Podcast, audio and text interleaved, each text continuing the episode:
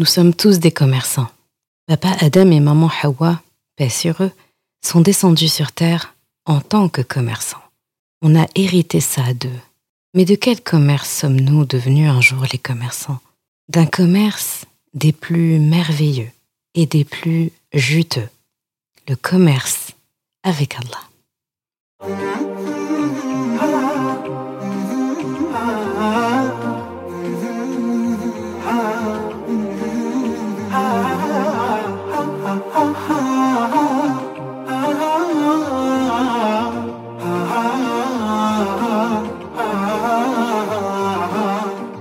Bienvenue sur Coran de ton cœur, le podcast qui t'aide à reconnecter ton cœur à ton Coran.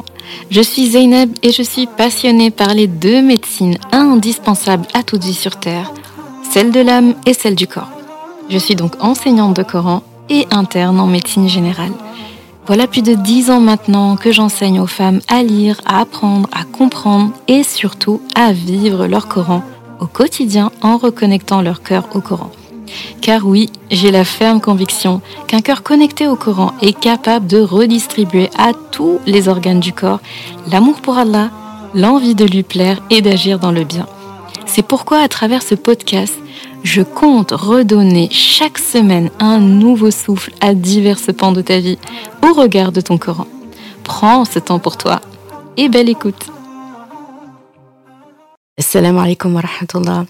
J'espère que tu te portes bien heureuse de te retrouver une nouvelle fois en ce vendredi pour un nouvel épisode de podcast et pas des moindres, un sujet très important. On va parler de commerce aujourd'hui, mais pas de n'importe quel commerce. Le commerce de tous les commerces, celui que tu dois louper pour rien au monde. Et comme à notre habitude, on ne change pas les bonnes habitudes, on va se délecter de la Aya qui a motivé cet épisode. بسم الله الرحمن الرحيم إن الله اشترى من المؤمنين أنفسهم وأموالهم وأموالهم بأن لهم الجنة يقاتلون في سبيل الله فيقتلون ويقتلون وعدا عليه حقا في التوراة والإنجيل والقرآن ومن أوفى بعهده من الله فاستبشروا ببيعكم الذي بايعتم به وذلك هو الفوز العظيم التائبون العابدون الحامدون السائحون الراكعون الساجدون. الراكعون الساجدون الآمرون بالمعروف والناهون عن المنكر والحافظون لحدود الله وبشر المؤمنين. Certes, Allah a acheté des croyants leur personne et leurs biens en échange du paradis. Ils combattent dans le sentier d'Allah. Ils tuent et se font tuer. C'est une promesse authentique qu'il a prise sur lui dans la Torah, dans l'Évangile et dans le Coran. Et qui est plus fidèle qu'Allah à son engagement? Réjouissez-vous donc de l'échange que vous avez fait avec Allah. Et c'est là le très grand succès. Ils sont ceux qui se repentent, qui adorent, qui louent, qui parcourent la terre, ou qui jeûnent, qui s'inclinent, qui se prosternent, qui commandent le convenable et interdisent le blâmable, et qui observent les lois d'Allah, et fait la bonne annonce aux croyants. Ces deux magnifiques ayats sont tirés de Surat At-Tawbah, et il s'agit des ayats 111 et 112. On est d'accord que ces ayats sont majestueuses. C'est euh, les versets du commerce, comme j'aime bien les, les appeler. C'est la leçon de base de tout commerçant, à mon humble avis, et au fait, euh, au cas où, on est tous des commerçants. Allah subhanahu wa ta'ala parle de ce commerce pour appuyer encore ça dans un autre passage, dans Surat euh, Fadrir, pour les ayats 29 et 30, où il dit ceux qui récitent le livre d'Allah, qui accomplissent la salat et dépensent en secret et en public de ce que nous leur avons attribué et espèrent ainsi faire un commerce qui ne périra jamais, afin qu'Allah les récompense pleinement et leur ajoute sa grâce. Il est celui qui pardonne et est reconnaissant. Je ne sais pas si tu rends compte que Allah nous a donné et accordé le privilège, le grand privilège de commercer avec lui. Et dans ce commerce, il nous fait don de biens qu'on peut investir dès le départ. Et ensuite, il nous donne la récompense d'un commerce qu'on a fait avec lui et il nous accorde tous les bénéfices finaux. Pour te mettre bien dans le contexte, on va parler factuel et prendre directement le vocabulaire commercial. L'investissement de départ, c'est Allah qui le donne, on est d'accord. Tes biens, ta personne, tout cet investissement de base, pour démarrer le commerce, c'est Allah qui le met sur la table. Celui qui va faire fructifier aussi les bénéfices de ce commerce, c'est Allah. Le créancier, c'est Allah. De l'autre côté, le débiteur, c'est toi, c'est moi, c'est nous. Le dépôt de garantie ou le chèque de caution finalement qu'on dépose, eh bien c'est notre propre personne et c'est nos biens qui, soit dit en passant, sont tous deux offerts par Allah, les biens et notre personne. Les bénéficiaires, au final, c'est nous. Les employés de toute cette entreprise commerciale, c'est nous. En fait, je vois un petit peu la vie, notre vie ici-bas, comme une entreprise dont le CEO, le directeur financier, le chef de projet est Allah subhanahu wa ta'ala. Le gérant, l'exécutant, l'ouvrier, l'employé dans tout ça, c'est nous. Mais tous les bénéfices qui vont être faits par l'entreprise, imagine une grande entreprise, une grande chaîne où il y a un PDG, etc. Il y a tout le monde, tout le monde de la chaîne, du directeur euh, euh, commercial à la personne qui fait le ménage dans les salles. Eh bien, tous les bénéfices de l'entreprise reviennent à l'employé. C'est du jamais vu. Dans une grande entreprise, tous les bénéfices de l'entreprise, eh bien, ce n'est pas l'employé normalement qui les touche. Celui qui est à la tête de l'entreprise, à la tête de toute cette pyramide euh, commerciale bâtie, bah, ça revient au PDG. Eh bien là, quand tu fais un commerce avec Allah, tous les bénéfices faits par l'entreprise te reviennent à toi. Il y a une condition proposée et même imposée par Allah c'est la suivante. Les bénéfices, les dividendes, le chiffre d'affaires, etc., ce sera dans plusieurs années que tu pourras le toucher. Pas avant 10 ans, 50 ans, 60 ans. En fait, pas avant que la terre n'ait recouvert ton corps, la tombe, la mort. C'est le même exemple qu'une maison. J'avais entendu cet exemple dans un cours de Qur'an que j'avais pris, il me semble que c'était un cours de Normal Ali Khan aussi, que dans lequel j'ai déjà entendu ça. Un grand, euh, un grand enseignant de Qur'an, soit dit en passant. L'exemple d'une maison, en fait, pour décrire le commerce avec Allah. Et en plus, il s'agit vraiment d'une maison. C'est vraiment le sens propre parce qu'il parle du paradis. Il nous échange notre bien, notre personne contre le paradis. Donc, euh, le paradis, c'est, c'est notre maison. Hein. C'est la maison qu'on est censé retrouver. C'est la maison de base, de départ, la seule qui est connue euh, au départ, Papa Adam et Maman Hawa, paix sur eux. Donc c'est notre maison, c'est notre héritage et c'est là-bas qu'on veut retourner. Faut jamais oublier cet objectif final. Et en fait, dans l'exemple d'une maison, faut s'imaginer que la maison qu'Allah nous propose, donc le paradis, bah c'est la meilleure. Il y a tout dedans. Elle est parfaite. Il y a tout ce qu'on peut espérer, toute la technologie, toute l'aisance, tout, tout, tout, tout, tout, tout, la maison de tes rêves en fait. Elle a une valeur inestimable. Eh bien, imagine quelqu'un qui vient te proposer ça. Il te dit, il y a tout dedans. Il n'y a rien à faire dans cette maison. Euh, il n'y a rien que tu dois faire comme effort, en tout cas dans cette maison. Il y a tout. C'est la maison des rêves euh, de n'importe qui.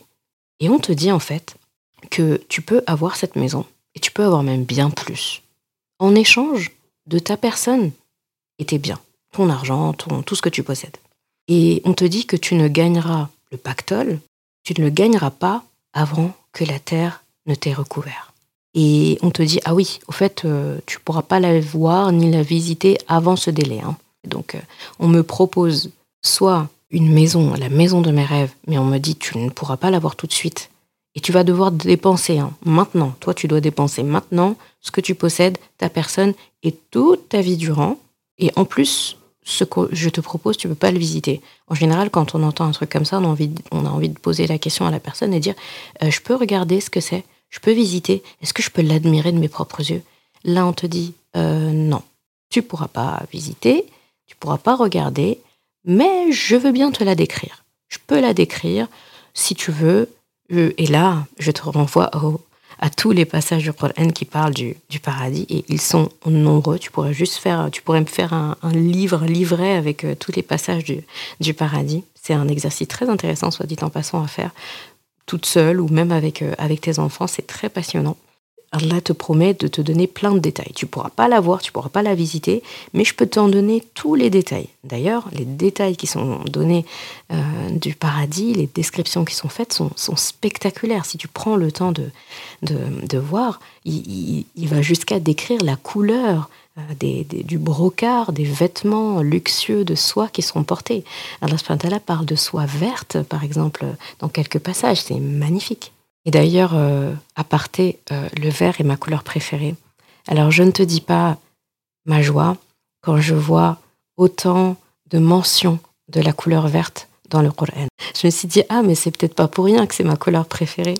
C'est peut-être pas pour rien aussi, c'est que c'est la couleur euh, préférée et plébiscitée euh, par le prophète sallam.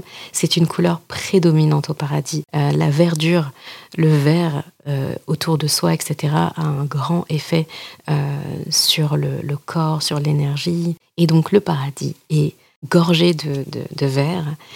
Et, et ce détail sur la couleur verte euh, de, parmi les vêtements qu'on va porter euh, au paradis, je ne sais pas si tu te rends compte de la précision en fait. C'est, assez intéressant.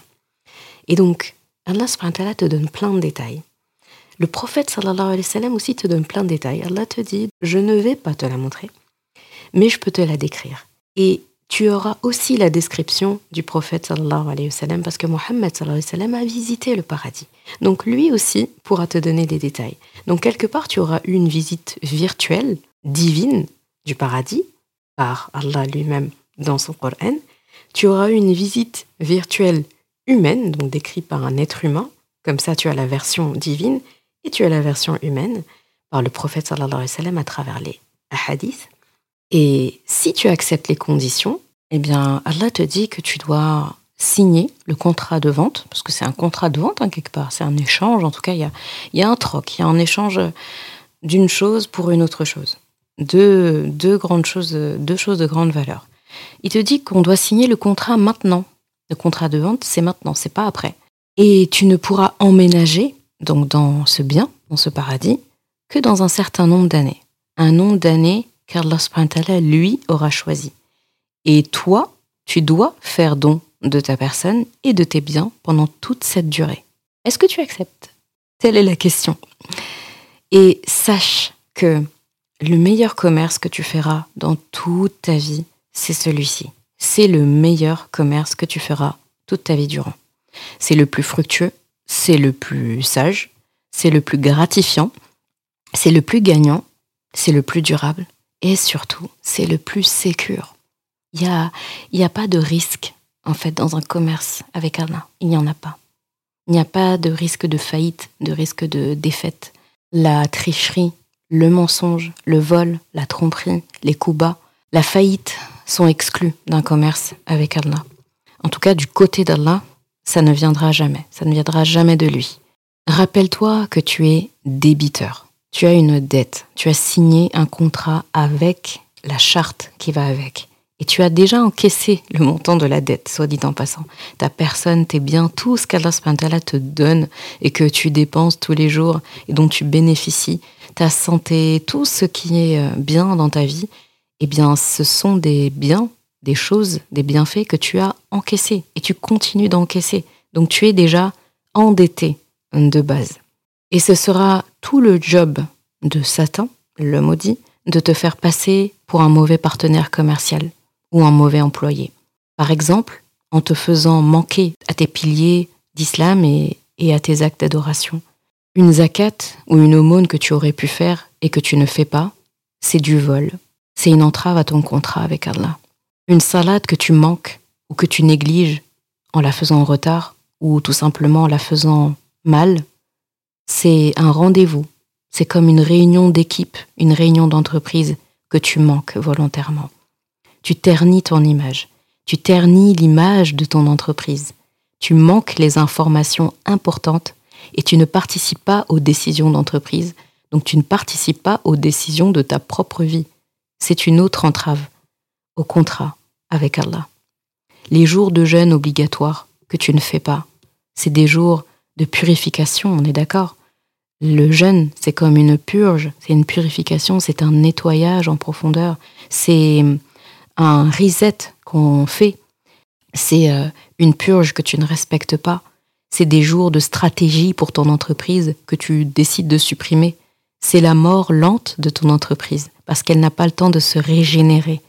Elle fait que bosser, bosser, et elle n'a pas cette station d'essence que le jeûne est censé lui apporter. C'est une entrave, encore une fois, à ton contrat avec Allah. Le mauvais comportement que tu as avec ton entourage, que hum, tu as avec tes parents, le mauvais comportement que tu pourrais avoir avec ton entourage, tes parents, ta famille, ton voisin, l'automobiliste euh, qui t'a pas cédé la priorité euh, tout à l'heure. Ça, c'est un exemple ciblé parce que je sais que c'est pas évident de rester calme au volant quand quelqu'un fait n'importe quoi.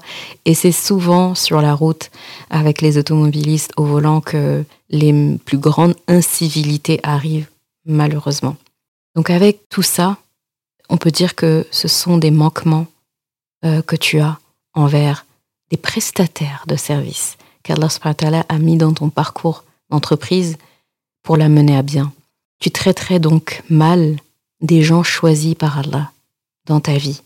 C'est donc contraire à la clause de la charte qui te demande de toujours bien traiter autrui. C'est une entrave à ton contrat avec Allah. Si jamais tu oublies tes devoirs, comme Shaitan se tue à te faire faire du matin au soir, le risque est de tomber dans le vol, dans le mensonge et dans des promesses non tenues envers Allah. Rappelle-toi toujours que tu as échangé ta personne contre le paradis. Si tu n'investis pas physiquement et moralement ta personne dans la voie qui plaît à Allah, tu voles. Rappelle-toi que tu as échangé tes biens donnés par Allah au départ, je le précise encore, contre le paradis. Si tu n'investis pas ces biens dans la voie qui plaît à Allah, tu voles.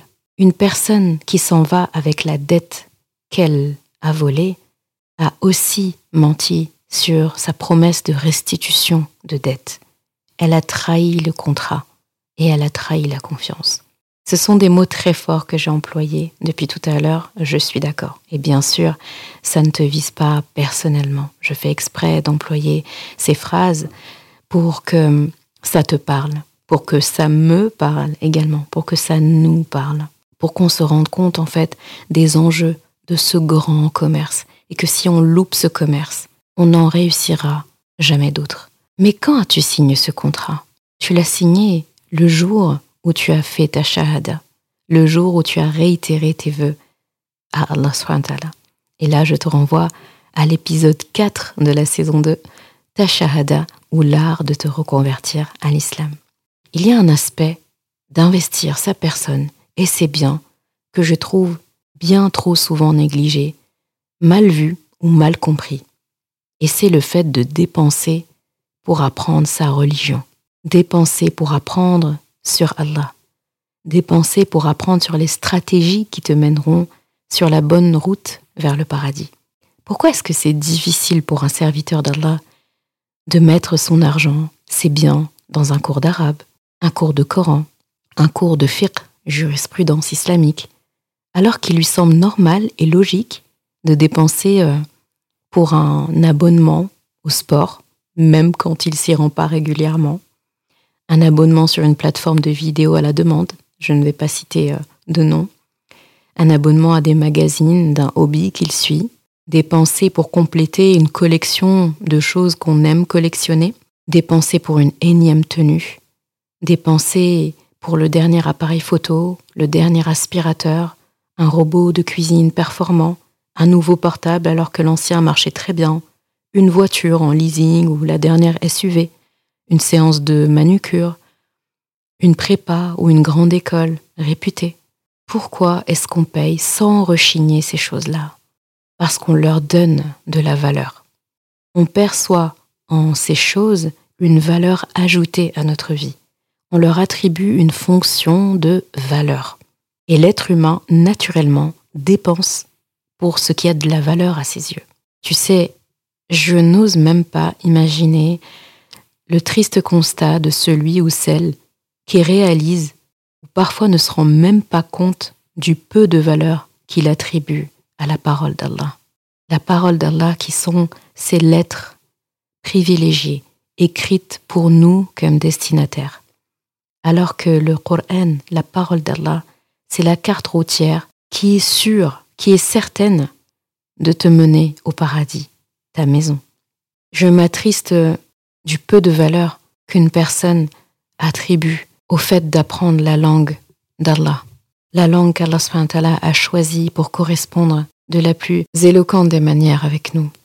Je suis triste du peu de valeur qu'une personne attribue au fait de connaître les règles de jurisprudence, l'héritage de notre Mohammed sallallahu alayhi qui nous aide à paramétrer notre vie, à faire ce qu'Allah, notre CEO, avec qui on commerce, aime et s'éloigner loin, loin, loin, très loin de ce qu'Allah n'aime pas.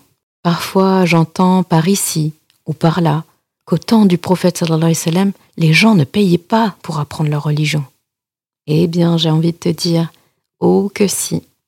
Ils ont dépensé, ils ont beaucoup dépensé. Ils ont dépensé de leur personne, comme on ne dépensera jamais de notre personne. Ils ont dépensé de leur vie. Ils ont dépensé leur nourriture. Ils ont dépensé leur argent. Ils ont dépensé en guerre. Ils ont rempli toute leur part du contrat commercial avec Allah. Les grands savants d'antan, quand ils étaient élèves, ils voyageaient des kilomètres au péril de leur vie pour apprendre quelques hadiths à la fois. Ils ont dépensé pour leur paradis. Nos parents, pour la plupart, sont venus en Occident en faisant beaucoup de sacrifices pour nous offrir les meilleures chances de réussite. Ce n'est pas ce n'est pas un investissement de leur personne et de leurs biens. Et toi, et moi, et nous, on a investi quoi concrètement?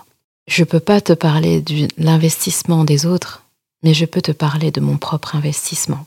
Je ne peux même pas compter ce qui a été investi pour me rapprocher d'Allah. Ça commence par l'investissement de mes propres parents pour moi, en école d'arabe, de Coran, dans mon enfance. Toutes les fournitures pour l'apprentissage. Je me rappelle de mon premier Coran que mon papa m'a acheté. Je me rappelle de mes années passées. Je me rappelle de mon année d'internat passée euh, à l'Institut euh, de Château-Chinon, en campagne, où je logeais, et qui a coûté pas moins de 3000 euros à mon papa. Je me rappelle de ces tickets de train, de bus, pour aller réciter des pages de Coran à mon enseignante. Je me rappelle de ces nombreux billets de TGV pour aller assister à des ijazat. C'est euh, une licence que quelqu'un passe lorsqu'il termine la mémorisation du Coran et qui certifie qu'il l'a mémorisé par cœur sans faute, ni de mémorisation, ni de tajouid. Et il se trouve qu'assister à des assises où le Coran est parachevé en ijaza, en khatma, lorsque le Coran en tout cas est terminé en récitation et qu'on assiste aux dernières sourates de ces récitations, eh bien, ce sont des moments où les invocations sont exaucées. Donc, dès que j'entendais qu'il y avait une nijaza, que je connaisse la personne ou non, je faisais le déplacement. Je me rappelle avoir fait des kilomètres, des kilomètres en France pour aller juste assister à la clôture de récitation de Coran d'une personne, de personnes, parfois que je ne connaissais même pas. C'est une dépense, un investissement pour mon paradis. Aujourd'hui, je peux dire que ma dépense, ma mise a doublé, a triplé et même plus. Je continue d'investir du temps, de l'argent, de ma personne pour apprendre plus, encore et encore plus. J'essaye de faire le même investissement que mes parents pour mes enfants. Je dépense sans compter pour leur apprentissage. Je dépense aussi sans compter pour celles que je forme, celle à qui j'enseigne. J'investis de mon temps avant toute chose. Et le temps, c'est la chose la plus précieuse qu'on possède. C'est la chose qu'on dépense sans pouvoir le retrouver. Toute personne qui te donne de son temps, que ce soit en bien ou en mal, t'a donné quelque chose de grande valeur. Elle t'a donné quelque chose qu'elle ne pourra jamais, jamais récupérer. Le temps. On en perd tous, tous les jours, parce que chaque jour qui passe, c'est un jour de plus qui nous rapproche de notre fin. Prenons soin de notre temps. J'investis de mon temps pour celle que je forme. J'investis ma voix que tu es en train d'écouter. J'investis mon argent. Dedans est passé l'argent que je dépense pour euh, ma plateforme de formation, pour l'hébergement de mon site internet, la plateforme par laquelle je t'envoie chaque vendredi une lettre, la lettre du vendredi, me coûte de l'argent tous les mois. Ce podcast que tu as le plaisir d'écouter me coûte de l'argent pour être hébergé tous les mois. Le matériel qui me permet d'enregistrer m'a coûté pas moins de 1000 euros au total, car je voulais du matériel de bonne qualité, de pointe, pour te permettre d'écouter en toute sérénité des bonnes choses pour ta vie, des bonnes choses pour le Coran. Parce que si on réfléchit en termes de paradis, si on réfléchit en termes de commerce avec Allah, il faut proposer de la bonne qualité. Il faut investir de la grande qualité. Ce que je dépense, c'est pour mon paradis. Je me rappelle même que récemment, en période de déménagement, il y avait tellement de bruit chez moi par rapport aux travaux, etc., que je louais des cocoon space à la défense par journée pour aller enregistrer des épisodes de podcast. C'était des dépenses en carburant, des dépenses en location, des dépenses de temps pour t'offrir de la bonne qualité. Et tu n'as pas à dépenser pour ça. L'hébergement, Zoom ou autre en présentiel que je fais pour pouvoir écouter réciter mes élèves me coûte de l'argent tous les mois. Et chaque sou dépensé par une élève est immédiatement réinjecté pour travailler encore plus pour ses élèves, pour mieux enseigner et pour investir dans un grand projet que je garde secret pour le moment et qui sera à viser des élèves et que j'espère de tout cœur voir s'accomplir de mon vivant, Inch'Allah. Sache que personne n'est devenu millionnaire ici-bas en transmettant la parole d'Allah ou en enseignant. Mais demain au paradis, les millionnaires auprès d'Allah, tu les côtoies déjà aujourd'hui dans cette vie. Ils dépensent pour ton bien, ils t'enseignent avec passion. Comme je suis étonnée de voir des personnes questionner des écoles et des enseignants sur le fait de devoir dépenser pour apprendre. Donc ça veut dire qu'Allah ne serait pas assez digne pour que tu dépenses pour lui? Il n'aurait pas assez de valeur dans ton cœur pour que tu ne dépenses pas un apprentissage qui te rapproche de lui? Ou ça veut dire que notre Mohammed sallallahu alayhi wa sallam ne mérite pas qu'on dépense pour le suivre alors qu'il a tant dépensé pour notre salut d'aujourd'hui et qu'il a pleuré de ne pas avoir pu encore nous rencontrer? Ou ça veut dire que papa Adam et maman Hawa, paix sur eux, sont descendus du paradis pour rien? Leur maison qu'ils aimaient tant, le paradis, la seule maison qu'ils ont connue à la base, eux ont vraiment dépensé de leur personne et leurs biens pour retourner au paradis. Et ils l'ont aussi fait pour que nous, nous fassions de même.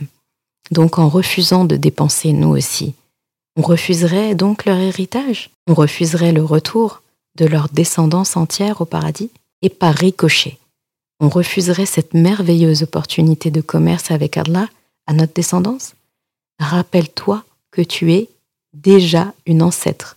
Je te renvoie à l'épisode 9 de la saison 2 où je te pose la question quel ancêtre es-tu? En refusant d'investir en toi, d'investir dans ton paradis, tu refuses ce paradis aux générations futures de ta lignée, qui ne sont pas encore là, mais qui, à distance, risqueraient de souffrir de mauvaises décisions que tu aurais prises aujourd'hui. Et dis-moi, ces personnes de ta descendance, ils ont de la valeur à tes yeux? Encore une fois, j'emploie des mots forts pour qu'ils résonnent dans ton cœur et que tu mesures l'ampleur de ce commerce fait avec Allah. Et tout ceci, tout ce que je viens de citer, peut se renverser dans le bon sens si tu investis pour Allah aujourd'hui et ta vie durant. Celui qui investit dans un commerce avec Allah pour son propre paradis ne pourra jamais se ruiner, jamais faire faillite. Ce qu'il dépense lui appartient et ce qu'il garde, il a bel et bien perdu. Investis ce que tu as, même le peu que tu as. Juste investis. C'est pour ça qu'Allah a fait précéder dans la Haya ta personne avant tes biens. Parce que s'il avait dit qu'il a acheté des croyants le paradis en échange de leurs biens et de leur personne, eh bien, cette Aya aurait exclu d'ores et déjà une bonne partie des habitants de la terre, parce qu'il y a des personnes qui ne possèdent que très peu, d'autres qui ne possèdent rien, rien que leur personne. Et tout le monde possède sa propre personne. Si tu es vivant, si tu es sur Terre, c'est que tu possèdes ta personne dans l'état dans lequel tu te trouves, mais tu possèdes toujours au moins ta personne. Et c'est déjà énorme. Donc Allah subhanahu wa dans d'autres passages du Coran, il a déjà mentionné des gens qui investissent. À chaque fois, il parle de leurs biens et leur personne. Notamment quand il parle de la guerre. Parce que pour aller dans une guerre, il faut de l'argent, il faut des armures, il faut des denrées, il faut euh, des armes, il, il faut beaucoup, beaucoup de dépenses pour une guerre. Et les gens doivent pouvoir investir de leurs biens pour pouvoir aller en guerre. Et après, quand tout est prêt, ils ont leur armure, il y a ce qu'il faut, il y a tout le matériel nécessaire, toutes les infrastructures nécessaires, toute l'armure et l'artillerie nécessaires. Là, ils investissent leur personne dans cette guerre. Sauf dans ce passage, Allah a inversé les deux mots en disant qu'il a acheté, en échange du paradis, aux croyants, leur personne et leurs biens. Comme pour dire à l'humanité, vous êtes tous inclus dans ce commerce. Si vous n'avez pas de biens, vous avez votre personne. Et si vous avez votre personne et vos biens, alors vous devez investir les deux. Regarde juste l'éloquence dont fait preuve ton Coran. Tu auras donc toujours ta personne à investir. Personnellement, j'ai échangé tout ça, mes biens, ma personne, pour le paradis. J'ai déjà signé le contrat. Je réalise que j'ai déjà signé le contrat. J'ai déjà encaissé les biens qu'Allah a mis à ma disposition. Mon compte est débiteur vis-à-vis d'Allah. Alors je fais ma part du contrat. Je dépense ce que j'ai ce qu'il m'a donné, au passage, pour retrouver un jour ma maison, mon paradis, bâti par la grande rahma d'Allah, aménagé par sa générosité. Et les dernières petites finitions de la maison au paradis, eh bien, je me dis que ce sera le résultat de la sueur de mon front ici-bas. Ce sera ma part de l'aménagement. Et toi, qu'est-ce que tu as fait pour remplir ta mission? Qu'est-ce que tu as fait pour remplir ta part de contrat avec Allah? Qu'est-ce que tu as aménagé pour ton paradis? Qu'est-ce que tu as décidé d'investir? Quel commerçant tu veux être? Un bon commerçant ou un piètre commerçant? Quand on commerce avec Allah, on ne peut être qu'un bon commerçant. On n'a qu'une seule option, réussir. Et rappelle-toi toujours qu'au bout de ce commerce, si tu l'as bien mené, c'est toi le gagnant. Merci d'avoir écouté cet épisode. Et comme toujours, si ce podcast t'a apporté du bien, alors une chose à faire, t'abonner pour ne rien rater. Et si il te semble pouvoir être utile à d'autres personnes, sens-toi libre de le partager et même de laisser un commentaire et la note de ton choix sur ta plateforme d'écoute préférée. Ce sera une belle manière de me faire savoir que ce podcast doit continuer et être écouté par le plus grand nombre. Je confie à Allah subhanahu wa ta'ala le soin de préserver ta foi, ton honneur et ton cœur. Je te laisse à présent passer un bon moment avec ton Coran et je te dis à vendredi prochain pour un nouvel épisode. Assalamu alaikum wa rahmatullah.